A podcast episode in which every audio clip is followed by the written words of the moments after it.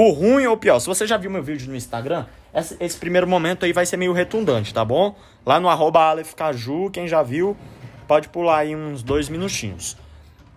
Mas galera, eita, eu, eu não tô conseguindo me concentrar as duas coisas ao mesmo tempo, porque eu tô me arrumando aqui pra sair e ao mesmo tempo. Eita, será que eu saio de branco? Sair de branco é um pouco perigoso, porque sujar, né? Talvez eu saia todo de amarelo. Eu, eu, olha, eu tô conversando com vocês e ficando muito indeciso aqui de qual roupa usar. Eu vou pausar, escolher a roupa e quando eu estiver me vestindo eu volto a gravar. Rapaz, eu já tô aqui voltando um dia depois. Saí ontem com a roupa. Com, com um conjuntinho, um casaco quadriculado, uma calça quadriculada. Não saí nem de amarelo nem de branco. Mas enfim. Voltando aqui o papo. Cara, eu acho que numa democracia onde você pode escolher quem você quiser Ser honesto é o mínimo, entendeu? Não defender a ditadura é o mínimo. Tipo, não é qualidade você você não roubar ou você não defender a ditadura ou você não ser pedófilo, sei lá, entendeu? Tipo, não é qualidade, não é assim um bom critério para você votar, é só o mínimo. Que a gente pode escolher quem você quiser. Então, por que que isso se tornaria um atributo, sim, para decidir o voto? Cara, pelo amor de Deus. Eu, eu falo isso porque eu, eu acho que o, o presidente aí veio com um discurso muito anticorrupção, né? E, e poxa, isso, isso não deveria eleger ele. E isso é um, o mínimo para qualquer candidato. E do outro lado, a gente teve um ex-presidente que, de fato, conseguiu fazer bastante, bastante avan, bastantes avanços. Porque você sabe que bastantes também tem plural, né? Bastantes não é não é inflexível não. Ele às vezes muda. Olha aí, tá vendo? Eu viajando aqui. Mas realmente o bastantes ele existe bastantes. Bastantes avanços na, na agenda econômica, né? Na agenda ali de, de questão de da classe média, subir um pouco, mas por outro lado foi corrupto. E nós temos outros candidatos que conseguiriam avançar com essa agenda também, com, com relações internacionais boas, sem roubarem. Então, por que ficar só nele? Tá ligado? Sem falar que um partido ficar muito tempo no mesmo no mesmo cargo ali não é um bom diagnóstico para a democracia, viu? A democracia saudável, eu acho que ela fica intercalando entre direita, esquerda, ficar muito tempo com um único partido no, na presidência, o que isso acontece em países não tão democráticos, sabe? Então é mais uma coisa para se tomar cuidado. E quando eu falo assim, ah, eu não sei se eu já falei isso no, na outra gravação que eu tinha feito, que quando a gente fala características, tipo assim, se eu for falar características do governo Bolsonaro ou do governo Lula, sem falar o nome de nenhum dos dois, parece que eu estou falando falando da mesma pessoa. Não dá pra saber de quem tô falando. Aí eu dei o exemplo, eu acho. Eu não lembro se eu falei no outro áudio. Ah, o político, o presidente que se vendeu pro Centrão com a com a desculpa de precisar conseguir de precis, de, de conseguir governar, né? Não, cara, peraí, você não tem uma credencial de comprar o Centrão para conseguir governar. Meu Deus, isso é um absurdo. E é impressionante como hoje os bolsomínios que criticavam o, o Lula, da relação promíscua dele com o Centrão, hoje usam esse argumento de que é necessário comprar o Centrão para conseguir governar. Meu Deus, que absurdo. E o cara que criticou, que falou a campanha inteira que não ia se vender pro Centrão, ou numa live aí essa semana, falou que ele não só é, tá com o Centrão, como ele é do Centrão. Meu Deus, que absurdo. Fazer uma, re, um, uma reforma ministerial para agradar o Centrão. Olha, é óbvio que uma democracia as pessoas discordam e precisam chegar no senso comum, uma mão lava a outra. Tudo bem, isso eu concordo que uma hora o presidente vai fazer uma coisa que ele não está de acordo e em contrapartida o, o Congresso também vai avançar com agendas e votar em coisas que não estão 100% de acordo, né? Mas o problema é que quando envolve dinheiro, quando envolve poder, quando a troca ali é de poder, esse tráfico de influência, você bota quem eu quero, aí eu faço o que você quer, esse toma lá da cá, tá ligado? Então, assim, é um problema. Não é problema você negociar, mas acho que o problema tá nesse lance aí de querer poder, de querer. Sabe? Bom, e até então a desculpa era que ele não conseguia governar por causa do Rodrigo Maia. Ele tá com Arthur Lira, presidente da Câmara, que a priori estava do lado dele, hoje já, sou, já tem um pouco mais de crítica, mas ainda estão numa relação amigável ali com o Centrão. Então, vamos ver o que, que ele consegue avançar com a agenda, porque eu não sei de projetos assim do, do Bolsonaro. Existem algumas reformas que saem do Ministério da Economia, mas só, eu, o que eu sei, assim, de, de projeto, de governo, é isso, cara. Nada muito relevante, assim. Ó. Teve a privatização da Eletrobras agora, né? Vamos ver o que, que vai acontecer nesses próximos dois anos. Superfaturamento. Aí vem aquela coisa, a virgem do cabaré. A mesma desconfiança que os petistas têm de falar assim: ah, não como é que pode? Tá tendo esse tanto de corrupção e Bolsonaro não sabia de nada desse superfaturamento. Não existe na hora de, de olhar o mensalão, a Lava Jato e condenar o Lula com o mesmo ceticismo. De falar, ué, mas o Lula era virgem do cabaré? Como é que ele não sabia de nada? Né? Não, e o Lula ainda tem um. Ó, dos dois lados. A mulher a, a Michelle Bolsonaro vai lá, recebe 89 mil do Queiroz e Bolsonaro não sabe de nada. Do outro lado, o Lula tem um sítio com pertences pessoais dele, roupas, presentes que ele tinha ganhado. E aí não existe desconfiança. Não, alguém armou para ele. A, pa, pa, gente, é igualzinho. É como é impressionante como petista é igual a Bolsonaro. Eu fico assim, chocado. Porque é a mesma filosofia. Aliás, muitos bolsominions são ex-petistas, né? Alguns deles, inclusive, se o Lula se candidatasse, votaria no Lula. É impressionante, cara, como são a mesma figura, que, que só mudam assim o.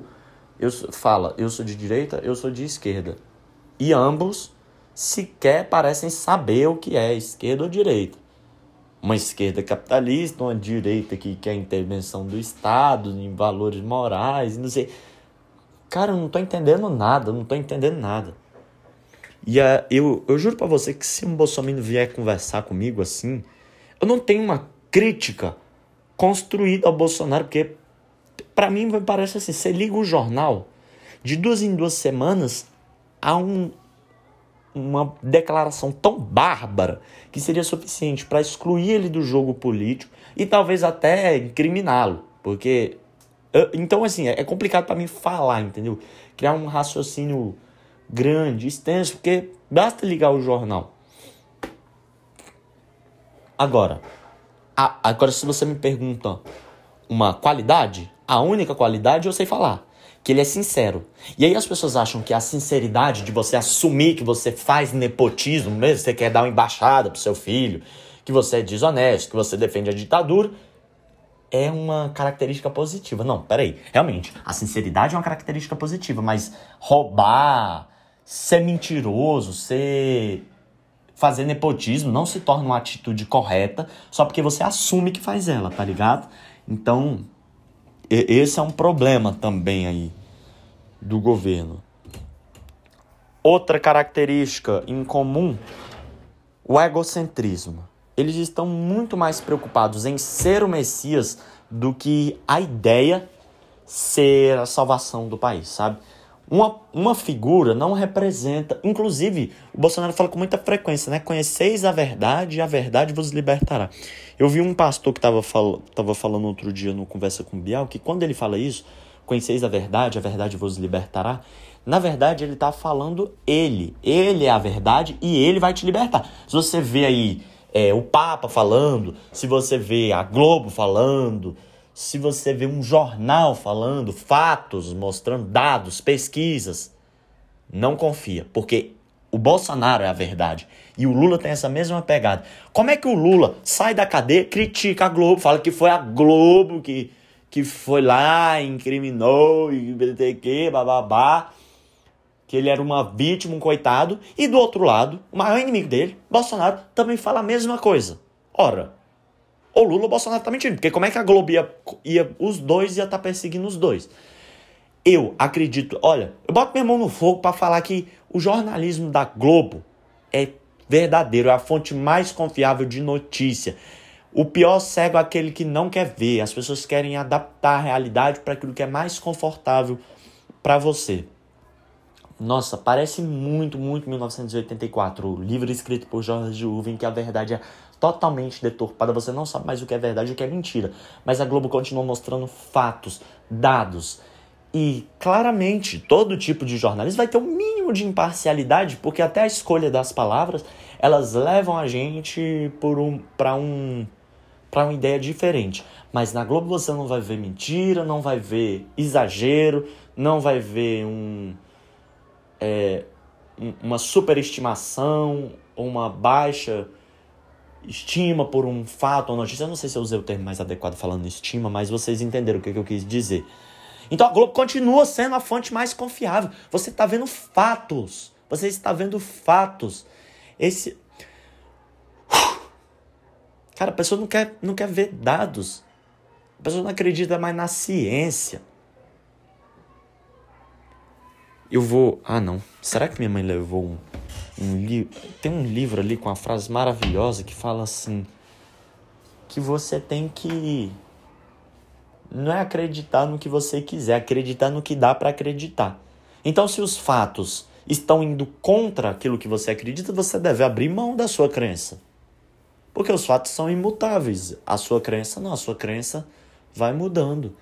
E os fatos mostram que o Lula é corrupto. E, e aí, é, cara, é chocante. O cara vai lá, liga pra Dilma, pedindo para ser ministro com foro privilegiado. Que prova maior. E tipo assim, não é nenhuma coisa. Ah, não, ele queria ser ministro para fazer o bem do país. Não! No áudio ele fala que queria o foro privilegiado. Mas por que, que ele queria o foro privilegiado? Isso é inocente. O outro sujeito quer fazer interferência na PF.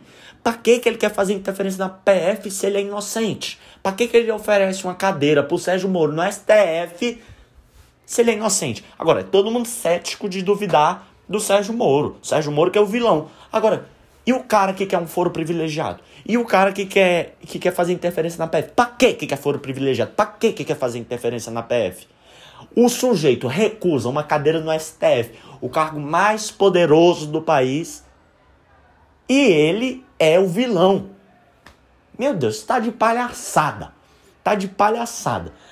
Aí tem o outro tipo de petista que é aquele que assume declaradamente fala: o Lula roubou, mas todos roubam. Gente, a gente vive numa democracia. Eu falei isso, eu falei no. Ah, não, não falei no primeiro áudio, mas eu falei isso no meu Instagram. Lá na Rússia, o Putin sempre está no poder. Por quê? Ele manda matar a oposição. Lá tem um limite de três, é, três mandatos presidenciais que você pode seguir, né? Aqui no Brasil são dois, lá na Rússia são três. Então ele fica três mandatos como presidente. Quando acaba os três mandatos, ele vira primeiro-ministro do próximo presidente e aí depois volta à previdência. A presidência. Já está assim há muitos anos. Muitos anos o Putin no poder. Não adianta oposição, não adianta. É fraude, é corrupção. Ele é aquela pessoa mesmo que acha que tem que fazer de tudo para continuar no poder. E eu dei outro exemplo também. Ah, mas aí, aí é comunista. Vamos olhar os Estados Unidos? No Partido Democrata, o partido, nos Estados Unidos existem outros partidos, mas que não têm uma força política, financeira para participar da corrida presidencial. Ah, já que lá tem muita participação da iniciativa privada também, então acaba que os democratas e os republicanos protagonizam a, a, a corrida eleitoral com uma força infinitamente maior do que Partido Verde, eu não lembro, é, Constituição, tem um, uns outros três partidos lá. Mas enfim, vamos supor como funciona a eleição dos Estados Unidos. O sujeito vai lá, vota em um delegado. O delegado elege quem vai concorrer à presidência. Não é uma votação direta. Tem primeiro turno e segundo turno e a população vota. Não, é uma eleição indireta. Então, beleza. Eu votei no. Eu votei lá no, no delegado. E os delegados vão lá e elegem um. Eles escolhem um pedófilo para representar o Partido Democrata. Do outro lado, o, os outros delegados escolhem um racista para representar o Partido Republicano. E aí, gente, você é obrigado a escolher um dos dois, ou o pedófilo ou o racista. Tá bom? Eu tô dando um exemplo assim, bem ao extremo. É, isso aconteceu, mas se bem que nas últimas eleições aconteceu com uma dimensão menor, porque o Trump se recusava a se posicionar sobre as manifestações é, supremacistas, ele não se posicionava. Se eu não me engano, o Biden também não se posicionava, mas eu não tenho certeza, tá bom, pessoal? Pode ser que eu esteja falando uma mentira. Mas o Trump não, preferia não se posicionar sobre as manifestações supremacistas. E por outro lado, o Biden também havia acusações dele de, de assédio, de até coisas. Mas o Trump também tinha uma relação bastante esquisita com um cara que fazia tráfico de mulheres e que de repente morreu no FBI na hora que ele morreu lá, todas as câmeras é, desligaram. Olha aí, eu tô, eu tô fugindo muito. E o Pedro Oliva ouviu ele ouviu o podcast e falou assim: amigo, ó, pega leve, você, você fica fugindo muito. Meu pai também falou isso, que eu fujo muito ao tema. Mas é, estamos enriquecendo de informação também, né? É bom que a gente fica mais por dentro, sabendo mais coisas. E aí, o. Beleza, volta, aí voltando, já dei volta, volta, volta, volta e vamos voltar. Vamos escolher, vamos dizer que no republicano tem um candidato racista e no democratas tem um candidato pedófilo assim, uma hiper dimensão de acusações que houveram na última campanha, mas eu tô supondo aqui que pode acontecer. Pode acontecer. Aí você é obrigado a escolher entre o racista e o pedófilo. E mesmo assim, que não seja racista, que não seja é, pedófilo, você pode discordar do posicionamento dos dois, tá ligado? Não precisa ser também uma coisa tão extrema. Às vezes você discorda ali. Nenhum dos dois tem uma agenda pro meio ambiente, por exemplo. E, entendeu? E aí você é obrigado a escolher um dos dois. Não tem isso. Então não vai ter meio ambiente, tá ligado? Então, galera. O... A gente, no Brasil, não. A gente já teve mulher governando, já tivemos um ex-pobre. E isso, isso é um diagnóstico legal. Embora né, ambos tenham tido aí, é, deixaram muito a desejar no aspecto moral, a gente precisa saber que a gente tem poder sim. No primeiro turno. Olha, e vou te falar uma coisa. Tem aquela pessoa que vota pro outro perder. E vou te falar, em quem você votar pro outro perder é o maior impulso pro seu inimigo. Vamos deixar mais claro? Se você vota no Bolsonaro pro Lula perder, você está fortalecendo o Lula. Se você vota no Lula pro Bolsonaro perder, você está fortalecendo o Bolsonaro. Então, no primeiro turno, gente, escolha candidatos que dialoguem com suas ideias, ou aí se você for pensar também numa terceira via, ver qual qual que é a linha que estão indo aí na terceira via, mas eu sugiro mesmo que nem sugeriria a primeira, terceira linha. Sugeriria que você fosse no candidato que você gosta, ué. Vai no candidato que você gosta. Mas eu confesso para vocês que se eu visse que tem algum candidato da terceira via aqui é, seja capaz de tirar qualquer um dos dois do segundo turno, eu acho que eu tô com a tendência aí sim, porque eu tô com muito medo de mais uma vez.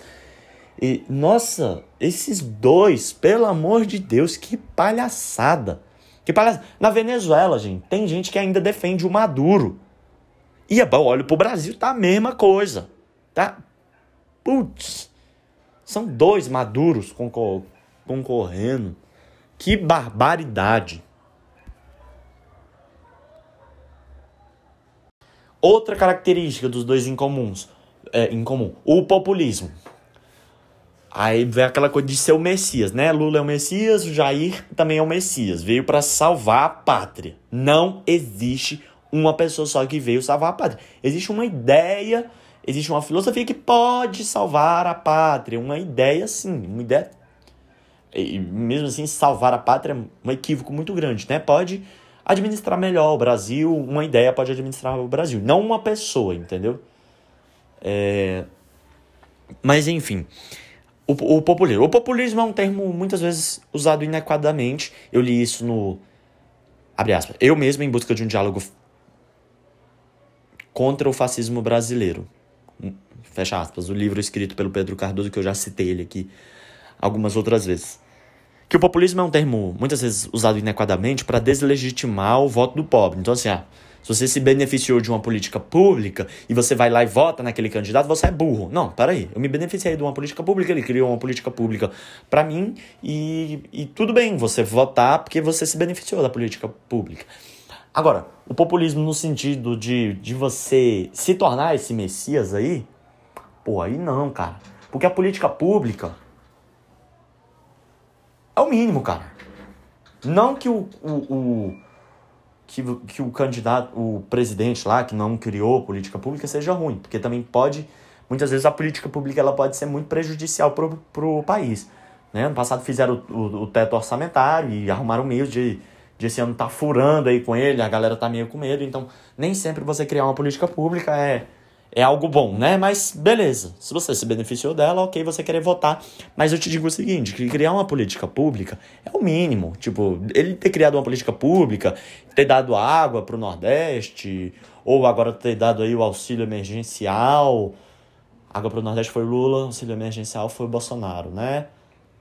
Ter, ter reduzido drasticamente o, o nível de miséria no, no país, não é assim é isso, é o trabalho de um presidente, não é fez mais. É que nem você tem um funcionário, o funcionário chega todo dia no horário, ora, mas ele está sendo contratado para chegar no horário, não é muito assim.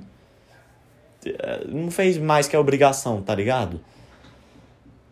Então, galera, não se conforme com pouco. Não vamos se conformar com pouco, não, tá bom? É, e enriquecer esse diálogo político também, tá disponível para ouvir e respeitar quem pensa diferente também. Porque os dois são muito parecidos. Um beijo, essa é a minha opinião. Vamos continuar esse papo lá no Instagram, arroba Quem tiver meu zap também pode mandar áudio grande lá no zap. Beijinho, beijinho, tchau, tchau.